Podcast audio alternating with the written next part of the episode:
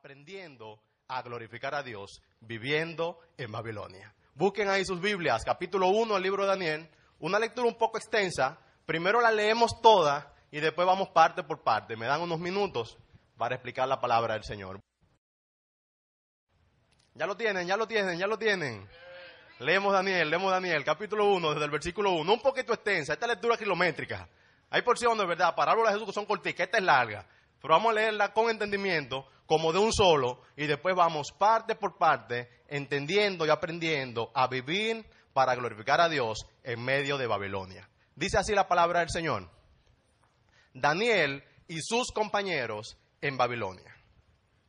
En el año tercero del reinado de Joacín, rey de Judá, vino Nabucodonosor, rey de Babilonia, a Jerusalén y la sitió.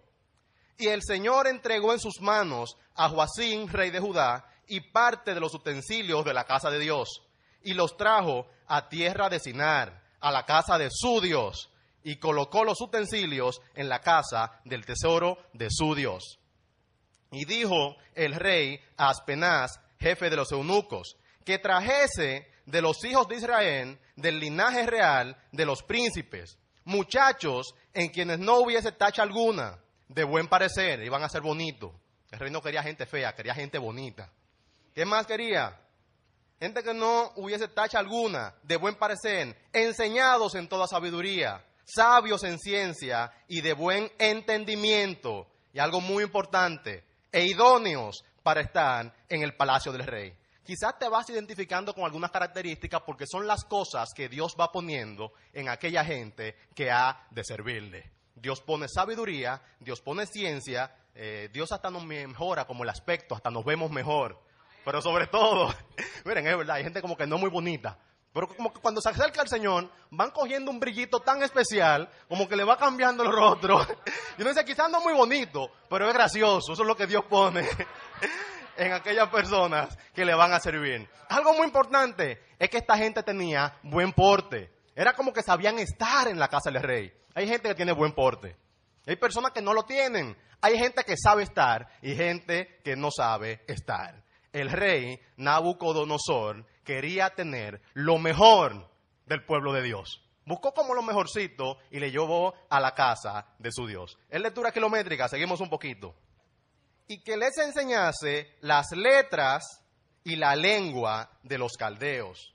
Y le señaló el rey ración para cada día de la provisión de la comida del rey y del vino que él bebía, y que los criase tres años para que al fin de ellos se presentasen delante del rey. Entre estos estaban Daniel, Ananías, Misael y Azarías de los hijos de Judá. A estos el jefe de los eunucos puso nombres. Puso a Daniel, Belsasán, a Ananías, Sadrach, a Misael, Mesac y a Azarías, Abednego. Y Daniel, y este es el versículo central de este capítulo, y Daniel propuso en su corazón no contaminarse con la porción de la comida del rey, ni con el vino que él bebía. Pidió, por tanto, al jefe de los eunucos que no se le obligase a contaminarse. Y puso Dios a Daniel en gracia y en buena voluntad con el jefe de los eunucos. Y dijo el jefe de los eunucos a Daniel, Temo a mi señor el rey, que señaló vuestra comida y vuestra bebida, pues luego que él vea vuestros rostros más pálidos que los muchachos que son semejantes a vosotros, condenaréis para con el rey mi cabeza. Entonces dijo Daniel a Melsasán, a Melsán, que estaba puesto por fe jefe de los eunucos sobre Daniel, Ananías, Misael y Ananías y Azarías. Te ruego que hagas la prueba con tus siervos por diez días y nos den legumbres a comer y agua para beber. Compara luego nuestros rostros con los rostros de los muchachos que comen de la ración de la comida del rey. Y haz después con tus siervos según veas. Consistió, consintió pues con ellos en esto y probó con ellos diez días. Y al cabo de diez días pareció el rostro de ellos mejor y más robusto que el de los otros muchachos que comían de la porción de la comida del rey. Así pues, Melsasán se llevaba la porción de la comida de ellos y el vino que habían de beber y les daba legumbres. Parece que a este le iba mejor en su casa, ¿verdad? Agarraba la comidita del muchacho y la guardaba y le daba lechuga. A estos cuatro muchachos, Dios les dio conocimiento e inteligencia en todas las letras y ciencias. Y Daniel tuvo entendimiento en toda visión y sueños. Pasados pues los días, a fin de los cuales había dicho el rey que los trajesen, el jefe de los eunucos los trajo delante de Nabucodonosor. Y el rey habló con ellos. Y no fueron hallados entre ellos entre ellos otros como Daniel, Ananías, Misael y Azarías. Así pues, estuvieron delante del rey. En todo asunto de sabiduría e inteligencia que el rey les consultó, los halló diez veces mejor que todos los magos y astrólogos que habían en su reino. Y continuó Daniel hasta el año primero, rey de Ciro. Esto es una, de, esto es una historia de escuelita bíblica. Son estas las historias que le daban a uno en la escuela dominical. Por ahora quisiera enseñarles los principios espirituales que tiene la historia de Daniel llegando a Babilonia que se podrían aplicar a la juventud cristiana de este tiempo. Lo primero que les voy a enseñar es, ay, eso es, se me fue Pololo, Pololo no se me vaya lejos, que Babilonia, desde el punto de vista de las escrituras, más que un territorio físico, más que un punto geográfico, más que un país, más que una nación, era un sistema de valores opuesto a Dios. Miren, Babilonia fue la primera potencia cultural. No fue potencia tanto porque dominara en ejército, no fue potencia tanto porque tuviera muchos soldados, fue potencia porque pudo dominar culturalmente todo el mundo antiguo. Lo que quería Nabucodonosor era extender su influencia. Y la forma en que funcionara Babilonia era esa. Conquistaban un pueblo y se llevaban lo mejor que tuvieran en conocimiento, en ciencia, para aumentar su acervo cultural. Era como una potencia que dominaba en el sentido cultural. Babilonia sembró el mundo antiguo de sus ideas. Y cuando se encontró con el pueblo de Dios, quiso tomar de ello lo mejor. Primer principio que les voy a enseñar es que no tenemos que proponer marcar la diferencia donde quiera que estemos. Como cristianos en este tiempo, no estamos llamados a vivir al Señor dentro de las cuatro paredes de una iglesia estamos llamados a hacer una influencia positiva en la cultura en cualquier lugar en donde estemos. Eso lo olvidó la iglesia tradicional durante muchos tiempos y se aisló. Miren, cuando yo comencé a visitar la iglesia, lo que se entendía de un cristiano era una persona que abandonaba su vida social, una persona que no tenía amigos, una persona que no visitaba ningún establecimiento cultural. Era un cero a la izquierda a nivel de cultura. El cristiano vivía para tener un himnario de gloria, una Biblia grande y visitar la iglesia domingos, martes, jueves, culto de caballero, culto de dama, dependiendo de cómo le tocase. Ahora, la voluntad de Dios para nosotros en este tiempo es que vivamos nuestra fe donde quiera que estemos, sea en Israel o sea en Babilonia. Él no cambiaba.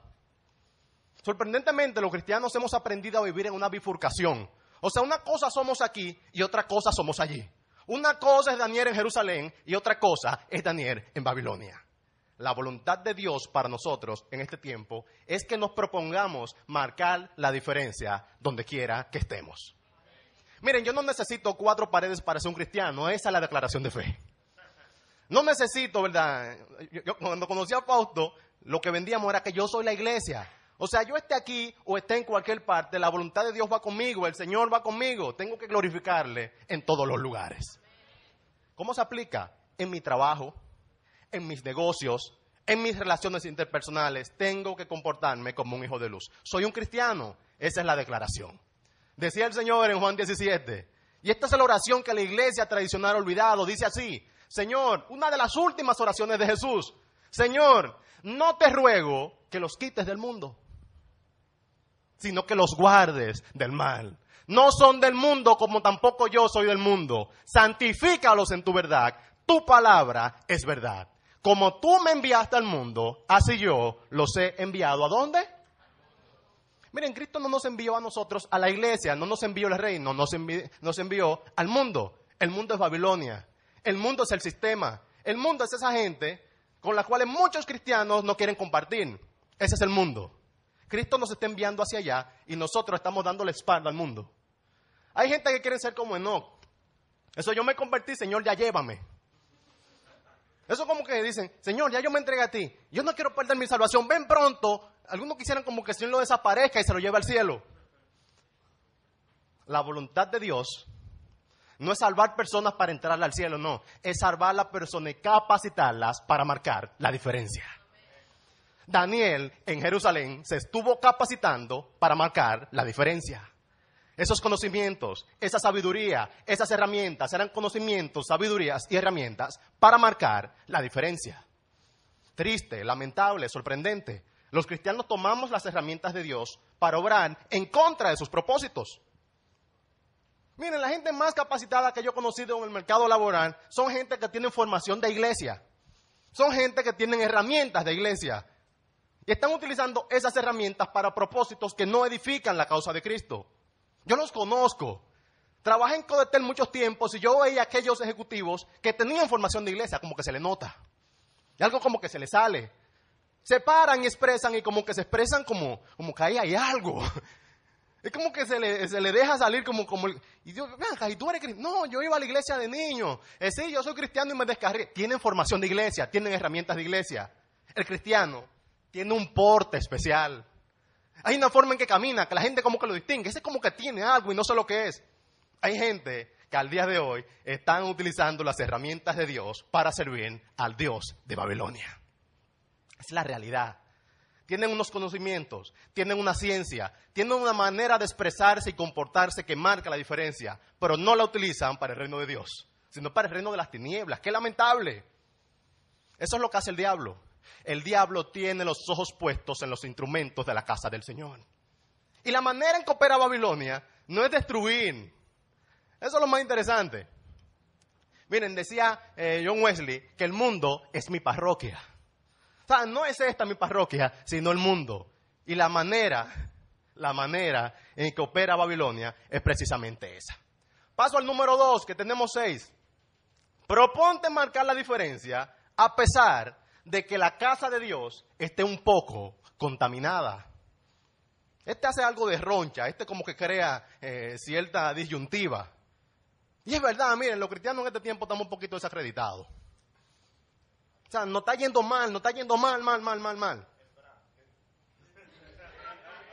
O sea, no está yendo mal, nos está yendo mal. Los cristianos ahora mismo estamos como, como medio golpeados, como tal. O sea, la gente, yo no entiendo las encuestas, por según la encuesta Gallup, nosotros somos la institución, la iglesia evangélica, la institución que tiene más credibilidad en la República Dominicana.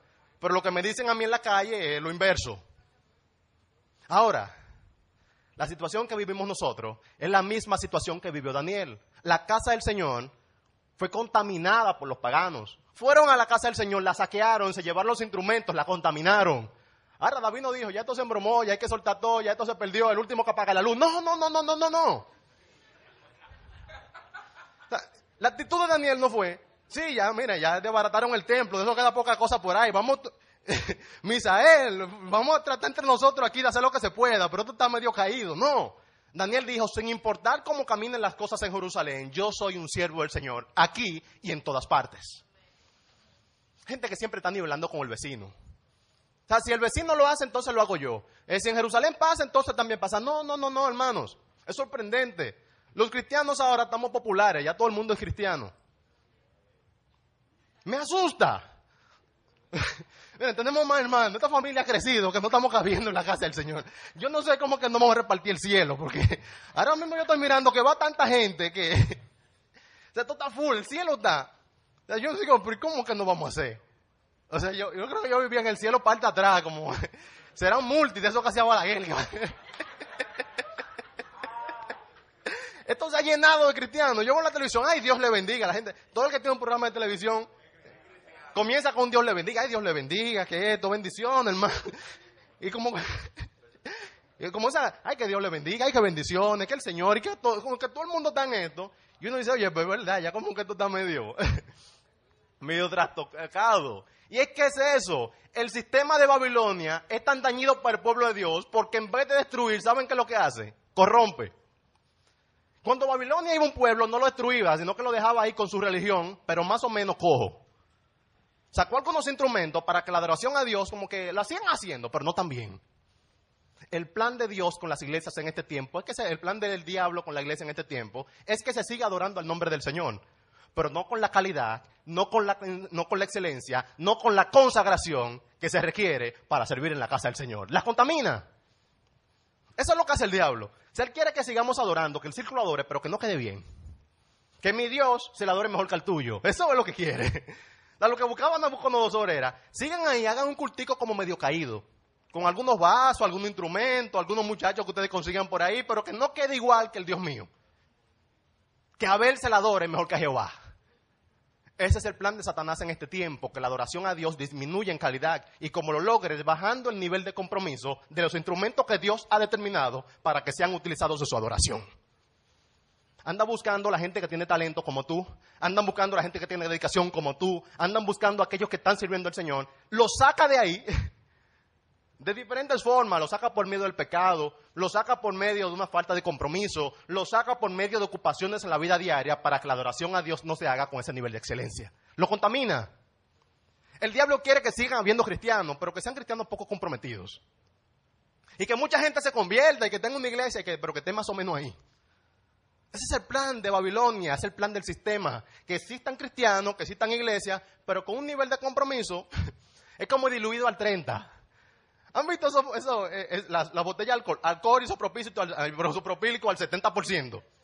Es como que tengamos un cristianismo no al 100, sino como al 70, al 30, como medio diluido. Ese es el plan de Babilonia, es contaminar la adoración a Dios. Es llenar nuestro corazón de tantas cosas que no se sepa si es para uno o si es para el otro. Por eso dice la palabra que la sana doctrina pica.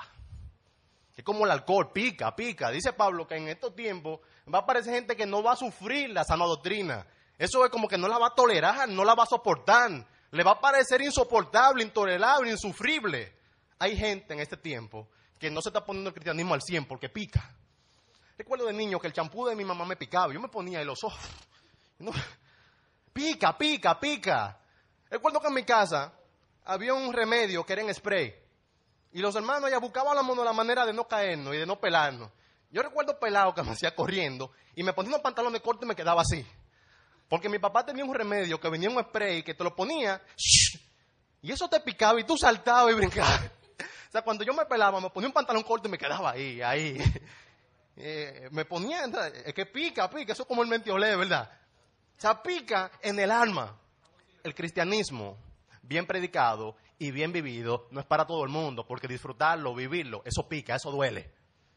Miren, tomar la voluntad del Señor tal como es pura, así, pura, pura, pura, cristianismo puro, no diluido. O sea, no un cristianismo diluido, no un cristianismo puro, eso pica y te va a picar en el alma.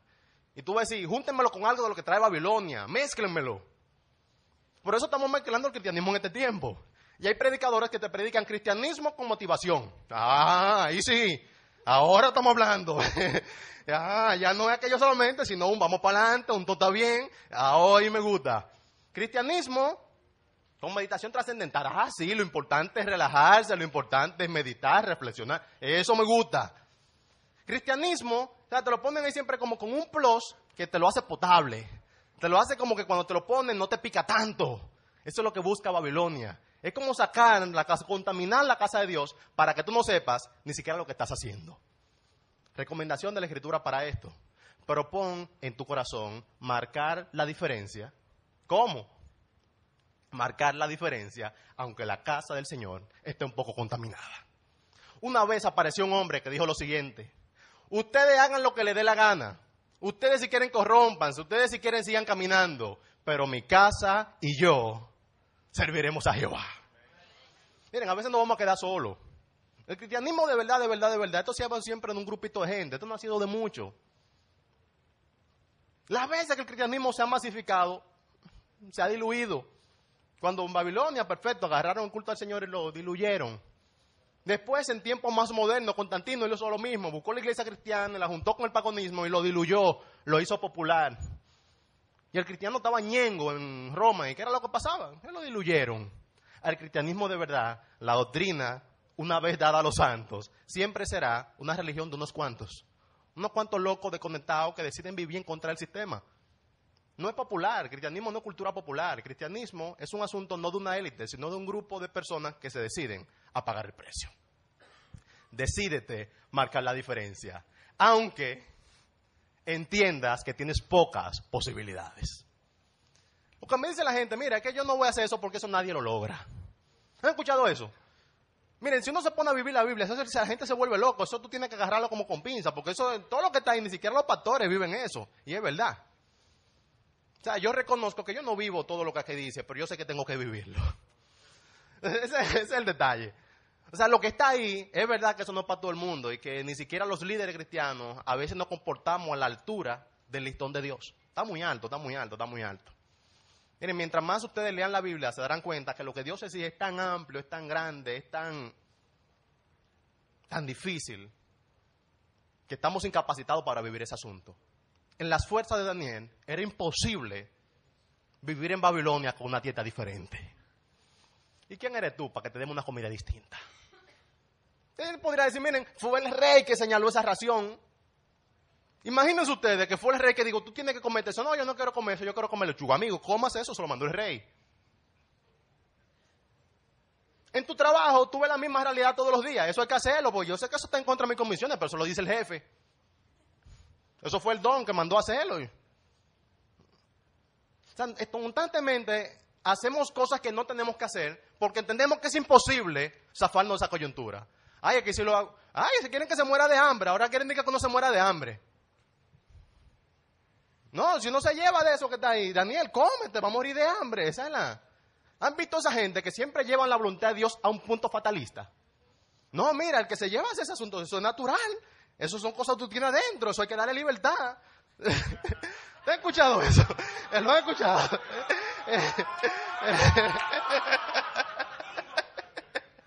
Mira, no te pongas a operar en contra de la naturaleza, que eso está por dentro, eso lo puso Dios. Daniel, esa boca te la puso Dios. Amigo mío, hermano mío, proponte marcar la diferencia, a pesar de que aparentemente no existan posibilidades contando con lo siguiente. O sea, proponte marcar la diferencia, aunque aparentemente sea imposible hacerlo contando con lo siguiente. Cuenta con esto. La respuesta de Dios llega justo a tiempo. Si Daniel no lo intenta, no ve la mano de Dios. Si Daniel no intenta hacer las cosas a la manera de Dios, no encuentra la provisión de Dios.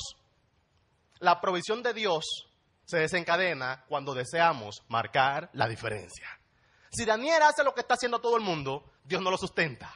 Y es verdad que comer verdura no es lo mismo que comerse un cerdo. Miren qué bueno es el cerdito. Y hay, hay proteínas que están ahí. Los vegetarianos radicales tienen que llevar también un suplemento alimenticio, porque saben que en la lechuga y demás hay cosas que no están. Y por los tiempos Daniel no existían los natural sunshine y cosas parecidas en los, suplementos. O sea, o tú comías hierba y te morías, o sea, no estaban los amos y la vitamina, el complejo B y tal cosa. no era, que, no, era que, no era que Daniel se comía lechuga y se bajaba el complejo B, no, es que era lechuga y agua. Eso era lo que había. ¿Ya? Ahora, Daniel intentó hacer las cosas a la manera distinta y el Señor respondió, ¿cuándo? Justo a tiempo. Puso gracia, hizo que esa lechuga como que tuviera un aderezo especial, no sé qué cosa, que, que le alimentó. El que no se decide marcar la diferencia, entonces Dios no le prospera, Dios no le ayuda. Él lo he visto vez tras vez, dice el libro de Jeremías, uno de mis versículos favoritos. Dice, clama a mí y yo te responderé y te enseñaré cosas grandes y ocultas que tú no conoces. Mi motivación esta noche es esa. Clama al Señor en tu necesidad, en tu impotencia, en esa parte de tu vida que tú piensas que nunca vas a poder serle fiel al Señor. No pienses en tus posibilidades, no pienses en tu realidad, sino clama al Señor y Él te va a enseñar cosas que tú no estás viendo. Él te responderá con cosas extraordinarias. Dios hará milagros en medio nuestro cuando decidamos marcar la diferencia. Haz las cosas a la manera de Dios y tendrás la mano de Dios extendida obrando a favor tuyo. El cuatro, proponte marcar la diferencia sin importar lo que diga la cultura popular o lo que elijan los demás. Me gusta mucho esto. Hay que hay gente que dice, no, eso era los cristianos de antes. Eso antes hacía así, ya no, ya los cristianos hemos cambiado mucho un estorbo que hay para predicar la palabra del Señor en este tiempo es que tenemos una serie de hermanos que están predicando que ya el cristianismo cambió. Entonces te preguntan, ¿tú eres de lo de antes, eres de lo de esto, eres de los otros? Dios es el mismo.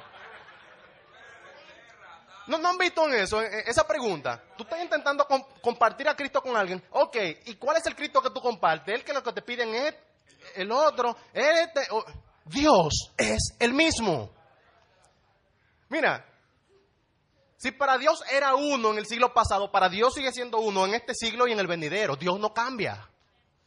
La fe, una vez dada a los santos, es la misma fe. Si ahora lo hacemos y antes no, entonces o antes lo hacíamos mal o ahora lo estamos haciendo mal. Pero en un momento fallamos porque nuestro Dios sigue siendo el mismo. No te lleves, miren, no niveles con la televisión, no niveles con el vecino, no niveles con el hermano, no niveles con el pastor, nivela con Cristo. Él es el listón, o sea, Cristo es, es el punto de referencia, es Cristo. No te pregunta que si fulano lo hace, si ya los cristianos lo hacen, ah, era antes que no se hacía, era ahora que se hace, no. Nivela con Cristo. A pesar de que nadie lo haga, hazlo tú. Daniel no estaba solo. Entre estos estaban Daniel, Ananías, Misael y Azaría de los hijos de Judá. Ahora me llama la atención que Daniel fue el único que levantó la mano. Fue el que habló, fue el que buscó la oportunidad, pero vamos a ver si hay una coyuntura y nos dejan hacer la voluntad del Señor. O sea, levantó la mano y los otros le siguieron. En un grupo de cristianos siempre debe haber uno que levante la mano. Hey, anímase tú, el que levanta la mano. Hay veces que la conversación como que está saliendo del... dice la escritura que nuestra, nuestra- hasta nuestra conversación debe ser cuidada. O sea, hay veces que estamos con los amigos y debe haber un cristiano que de, toditos pensamos como que se nos está yendo la mano, pero nadie la levanta. Sea, como que aquí ya se nos está yendo la cosa. Hey, levanta la mano para el bien del Señor. Hey, vamos a ver si nos dan la oportunidad. Hey, aquí, aquí, aquí estoy yo, yo soy Daniel, vengo de Judá y hay unos aquí conmigo. ¿Creen que nos pueden dar la oportunidad de no ofender a nuestro Dios? Me quejaba en la iglesia esta mañana. Le decía que los musulmanes a cualquiera por su fe le vuelan la cabeza. No te metas con el Dios de los musulmanes porque esa gente son celosos con su Dios y con su fe. Son agresivos, ponen bombas. No te digo que ponga bomba y cosas, pero esa gente le llevan la cabeza a cualquiera. No me juegue con Alá, no me juegue. Eso es que yo sirvo a Alá. Atravesados son en eso. Perdónenme, pero tengo que decirle, los adventistas son atravesados con su sábado. Ah, yo no, yo no cojo trabajo, el trabajo, yo no, no, yo no trabajo sábado, nadie.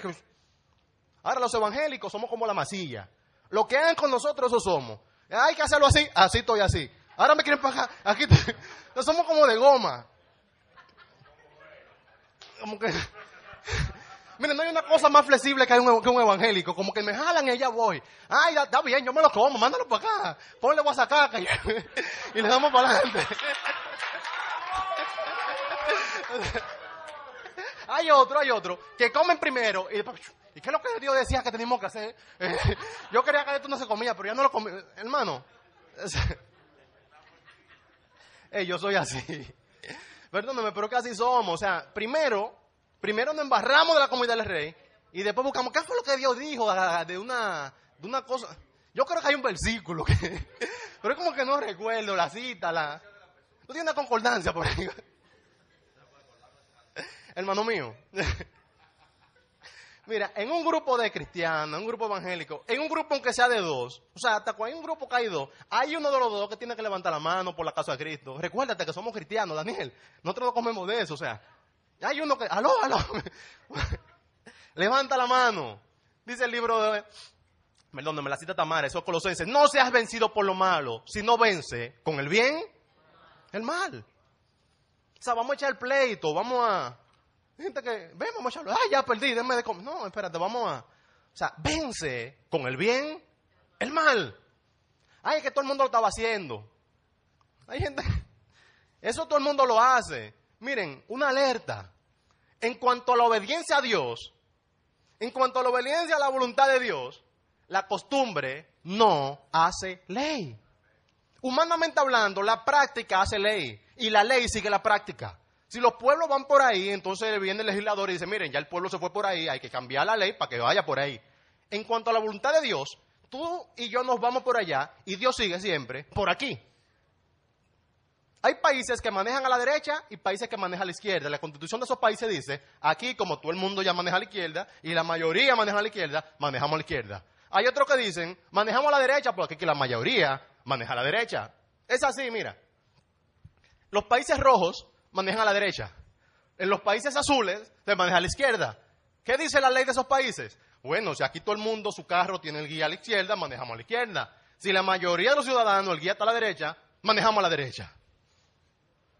Ahora, si Dios dice que se maneja a la derecha, a pesar de que tu carro tenga guía a la izquierda, usted va a tener que sacar de abajo y vamos a la derecha.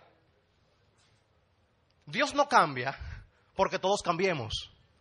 En momentos históricos todo el pueblo se fue por la izquierda y Dios dijo, bueno, lo que quieran venir conmigo a la derecha, por la derecha que estamos manejando aquí. A veces la gente dice, no, mira, yo, Dios va a tener que salvarnos porque no puede ser que tanta gente se pierda. ¿Han escuchado eso? ¿O pero cómo va a ser que se va a perder todo el mundo y que, que Dios lo va a dejar así? No, Dios va a tener que hacer algo allá, van a tener que... eh, Un completivo, un que lo mandaron para mayo, una cosa, pero... Hay gente que lo... Extraordinario, ¿verdad? Hay gente que dice, "Miren, está bien, eso...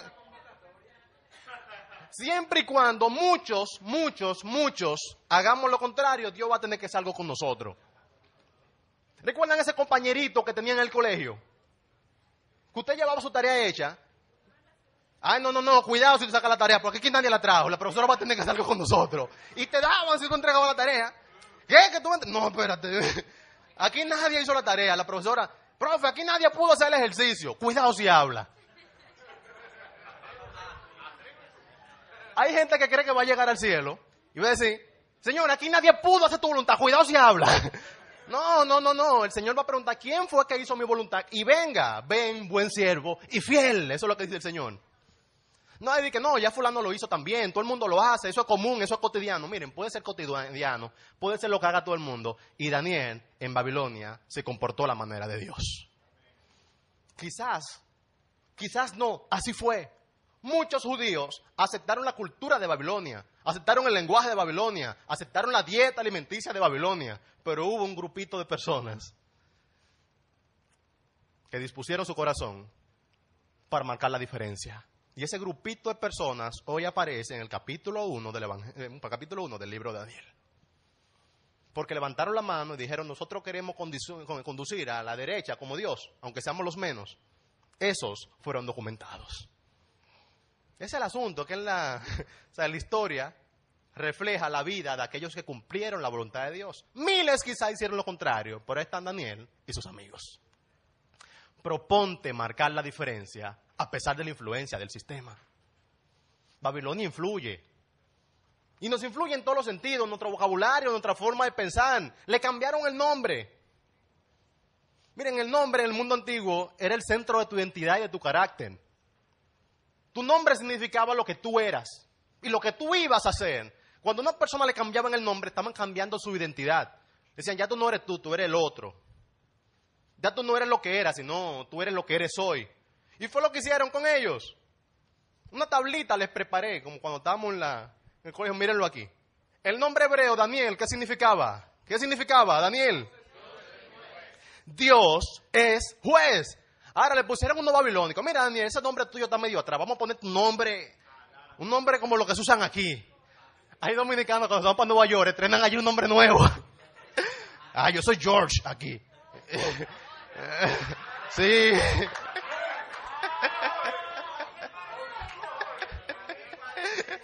Ey, hay gente que se cambia el nombre. Hay gente que tenían apodo donde estaban. No, ya aquí yo soy fulano. Y- sea, es una Daniel, eso era ya con esa gente, eso era con los judíos que ponían unos nombres raros. Aquí tú te llamas Belsasán. Eso es príncipe de Bel, que era el rey más- el dios más grande para los babilónicos. ¿Qué buscaban? ¿Cuál era el objetivo? Con el cambio de nombre se pretendía cambiar la fuente de sus valores. Si ya el juez no es Dios, sino Bel, ya yo no me debo a las normas de Dios, sino a las normas de este nuevo lugar. Hay gente que ha dejado de pensar que Dios sigue siendo el juez. No, mira, ya no es Dios el juez, ya esto es como más o menos podamos vivir. Dios sigue siendo el juez. Me gusta que Daniel se siga llamando Daniel. Tú me llamas como te dé la gana, pero yo sigo siendo Dios es juez. Ananías, ¿qué significaba? Ey, Ananías no, ahora es Sadrach. ¿Y qué es Sadrach? Ahí sí, ahí tú vas, ya tú tienes un Dios de lo de para acá.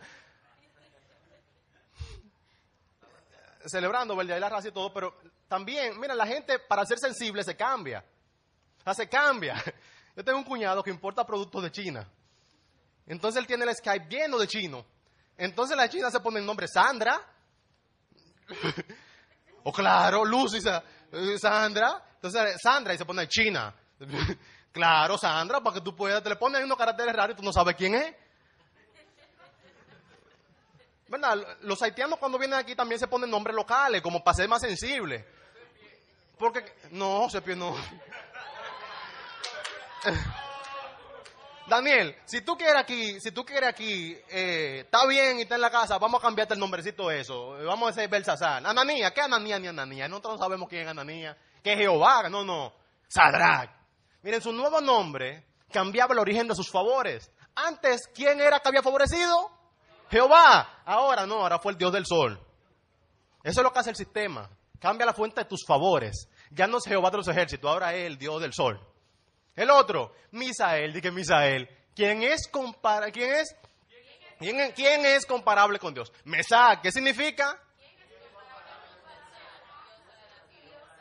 Le buscaron nombre como que cayeran ahí, como que tuvieran la misma estructura, pero no el mismo trasfondo.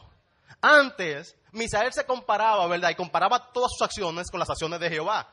¿Quién es comparable con Jehová? Ahora no es con Jehová que tú comparas, ahora es con César. Distinto. El último, Azarías, a quien ayuda Jehová. No, no, no, Azarías no. A ver, nego, así sí.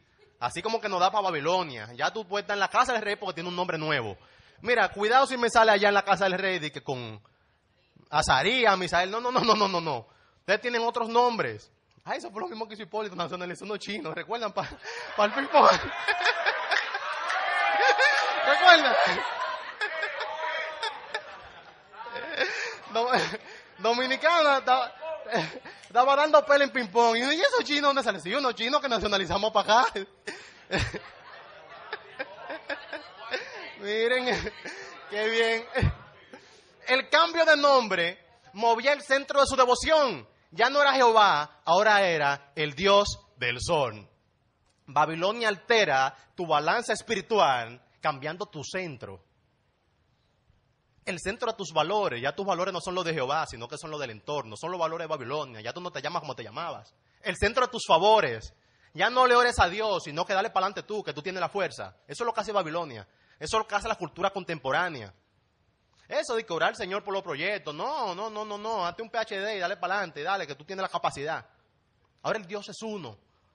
Ahora el Dios es la institución el centro de tu comparación. Ya no nos comparamos con Jehová, sino que nos comparamos con el Dios aquel que dice las cosas a la manera suya.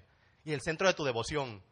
Te pregunto, en este momento, ¿cuál es el centro de tu devoción, de tu comparación, de tus favores y de tus valores? ¿Es Jehová Dios de los ejércitos o es el Dios del vecino? Si te debes a Dios, tienes que revisar constantemente con quién estás comparando, qué valores estás integrando, a quién le estás pidiendo favores ¿Y cuál es el centro de tu devoción? Para glorificar a Dios viviendo en Babilonia, tenemos que revisar constantemente nuestro centro. Nos movemos un poquito. Esta es la parte final. Proponte marcar la diferencia antes que llegue el momento de la verdad. Antes de que a Daniel le propusieran, le mencionaran, le sirvieran, él propuso en su corazón no contaminarse. Este asunto de la contaminación suena como de los cristianos de aquel tiempo, pero es muy necesario en este momento para la iglesia. Pero pon en tu corazón hacerlo diferente. No siempre lo vamos a lograr, no siempre lo vamos a lograr, no siempre lo vamos a lograr. A veces vamos a fallar, pero por lo menos ten la intención. No te mueras en la víspera. Propon ahora, dispón tu corazón para nivelar con Dios. Y Daniel propuso en su corazón no contaminarse con la porción de la comida del rey. Y es verdad que parece bueno. Y es verdad que parece nutritivo. Y es verdad que eso es lo que tenemos. Estamos en Babilonia, eso es lo que hay que comer. No, porque estemos en Babilonia, no hay que comer necesariamente lo que nos están ofreciendo. No llevemos nuestra fe a un caso extremo. Ah, no, y me voy a morir de hambre. Y me voy a quedar así toda la vida. Y ah, entonces, ¿qué hago? Hay que comer, hay que hacerlo. ¿Qué hago? ¿Qué hago? O sea, no te rindas en la víspera. Haz intento, rindas en la víspera, Dios en tu vida. Y el Señor, justo a tiempo, responderá. Finalmente, Miren, santidad no es vivir fuera del mundo, no es vivir fuera de Babilonia. Santidad es vivir en el mundo de una forma totalmente diferente. Santidad no es aislarte. Santidad no es dejar de tus amigos detrás, dejar tu trabajo detrás, no es vivir en un monasterio, no es vivir en Villa Bendición. El sueño de muchos evangélicos es vivir en Villa Bendición, una urbanización de donde viven todos sus hermanos, que el colmadero, el delivery todo el mundo evangélico, que en el salón no se habla chisme, sino que solamente se predica la palabra del Señor. Eh, eh, uno entra a la urbanización y hay, ¿verdad? Himnos. La voluntad de Dios, miren, santidad no es vivir en Villa Bendición. Santidad es vivir en medio del mundo de una forma totalmente diferente. Te invito, anuncia temprano tus convicciones. Caramba, en los trabajos, fulano, tú puedes, ese día, mira, yo te trabajo todo lo que tú quieras de 8 a 5, pero por favor, en los domingos yo voy a la iglesia. De lunes a viernes, perfecto, pero déjame por lo menos que yo soy un cristiano, los cristianos tenemos un día de adoración. Hey, no me obliguen a, trabajar el domingo, que el domingo yo voy a mi iglesia. Fulano, tú puedes decir una cosa, di que el cheque ya está listo. No, no lo acepta la primera, porque si Daniel se comía, ya después Daniel, pero tú te lo comiste ayer. O sea, después que Daniel echa la barriguita comiéndose la comida del rey, va a salir aquí. Eh, ya yo voy a dejar de comer eso, porque no, no, hermano, o sea, anuncia temprano tus convicciones en cualquier lugar en el que estés. Di temprano, soy un cristiano. ¿Y por qué tú? Es que yo soy cristiano. me aceptan una ñapa, me aceptan una ñapa. Ya terminé aquí, ya terminé aquí. Me aceptan una ñapa, me aceptan una ñapa. Miren, la ñapa es la siguiente. Siempre un maestro, ¿verdad? Dice una parte y uno tiene otras cosas que podría compartir. Les doy este chin más. En el trabajo, en la familia, en el lugar donde tú estés. Si tú no tomas en serio tu fe, el otro tampoco lo va a tomar. Tú quieres ser respetado como un cristiano. Toma en serio tu fe. Tú quieres que tu jefe entienda que tú eres un cristiano. Toma en serio tu fe. Dile a la gente que tiene al lado, miren, yo soy un cristiano, un cristiano de convicción, y esas cosas se hacen temprano. Si estás comenzando empresa en este tiempo, si estás comenzando, estás haciendo negocios, decide temprano cuáles serán los valores de tu empresa, porque eventualmente llegarán negocios que como cristianos no podemos hacer. Y si tú no decides temprano, qué cosas haces y qué cosas no haces, cuando tengas la disyuntiva, la tentación va a ser tan grande que no tendrás la cabeza abierta para pensar. Si eres un adorador, un músico, un ministro, di temprano en qué cosas participas y en qué cosas no, para que la gente ni siquiera te invite. Salte de la lista de los, los seleccionables. No, mira, fulano ni siquiera le proponga eso, porque él dijo temprano que no lo hacía. Ah, perfecto, yo entiendo. Por favor, jóvenes, eh, adultos, tomémonos en serio la fe cristiana, la fe una veda de los santos manifestemos nuestra posición. Ah, es que tú eres cristiano. Ah, di que cristiano. Sí, yo soy cristiano, de lo que sirven al Señor. Tú quizás no lo entiendas, pero esas son mis convicciones. La ñapa es la siguiente. Para un cristiano lograr esas cosas, tiene que ser muy bueno en lo que hace. Si leen la historia de Daniel, más hacia adelante se encontrarán a Daniel diciéndole cosas al rey directamente, y el rey como hasta medio ¿Y quién es este? Lo que pasa es que Daniel no solamente era un siervo de Dios, Daniel también trabajaba con diligencia. Era lo que tenía José. José tenía una fe distinta a Egipto, pero José se fajaba en Egipto. Ahora, si tú eres un cristiano impuntual, si eres un cristiano irresponsable, si eres un cristiano un poco capacitado en la empresa, no hay respeto. Como cristiano, mi estímulo es el siguiente. David no solamente tenía una gran fe, sino que David también tenía sabiduría, tenía conocimiento. Vamos a tratar de hacer la cosa de manera diferente. Que cuando tú pongas el otro en disyuntiva, diga, mira, él es evangélico, pero trabaja tan bien que no podemos despedirlo. El tigre es tan productivo que a pesar de que no trabaja esos días, él de lunes a sábado hace todo lo que hay que hacer. Es verdad que yo no puedo decirle que, que, que, sí, que ya está dos firmas, ya la cheque está listo. Es verdad que no lo puedo poner a tirarme una cosa por la otra. Ese suelta lo que tiene en la boca. Me decía un cliente a mí, ah, pero que tú eres un indiscreto, entonces si tú, indiscreto, no, no me digas una cosa, porque si tú me pones a hablar tendré que decir la verdad. Ahora tenemos que tratar, si un cristiano le decían estos días, en PES Mundial tenemos muchos emprendedores, muchos negociantes, comerciantes, gente que hace negocios. Miren, para un cristiano eh, tener negocios y más o menos producir por lo menos beneficios, tiene que tener una capacidad de trabajo, de sacar de abajo, tiene que trabajar tres veces más que cualquier hombre del mundo. Tiene que sacar, miren, para uno poder cumplir con sus valores, al mismo tiempo cumplir con sus objetivos comerciales, tiene que tener una capacidad de trabajo y botar el forro en la calle, trabajando para que nos vaya bien haciendo la voluntad de Dios. Vamos a tratar no solamente de tener la, decisión de Daniel, sino la preparación y el perfil que él tenía. Un hombre admirado en toda Babilonia. Tener el perfil de José, un hombre admirado en todo Egipto. Tener el perfil de Pablo, un hombre que no encontraban qué hacer con él porque no, mira, todo el mundo quería como oírlo. ¿Qué tenía algo Pablo? Como que aquí no solamente hay fe, sino que un hombre como que tiene para compórtate a un libertad donde quiera que estés, que marque la diferencia. Oramos al Señor. Damos muchas gracias, Padre, porque a través de la historia de Daniel, nuestra fe es desafiada, nuestra fe es fortalecida. Y nos atrevemos a decir, Señor, que hasta nos envalentonamos. Te pido por mis hermanos, mis amigos que están aquí. Te pido por la gente del círculo, Señor, que tú has puesto en ellos una gracia especial una belleza especial, Señor, un porte especial, y que en este momento están siendo anhelados por el Dios de este siglo. Te pido, Señor, que ellos mantengan sus convicciones donde quiera que estén. Permíteme, Padre, marcar la diferencia. Mira nuestras áreas de lucha, Señor, nuestras áreas de debilidad. Ahí donde hemos estado intentando y quizá no podemos. Clama a mí y yo te responderé, dice el Señor. Piensa en este momento en tu debilidad. Piensa en esa área de tu vida que tú has pensado que yo ni tú ni nadie va a poder serle fiel al Señor ahí, que es imposible. Piensa en esa situación que tienes en tu vida ahora mismo, donde no has podido serle fiel a tu Dios, donde has dejado de luchar, donde piensas que ya no hay posibilidades. Piensa en eso. Señor, mira las debilidades de mis hermanos.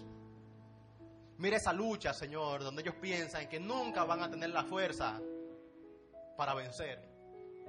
Clama a mí y yo te responderé. Te enseñaré cosas grandes, ocultas, cosas que tú no conoces.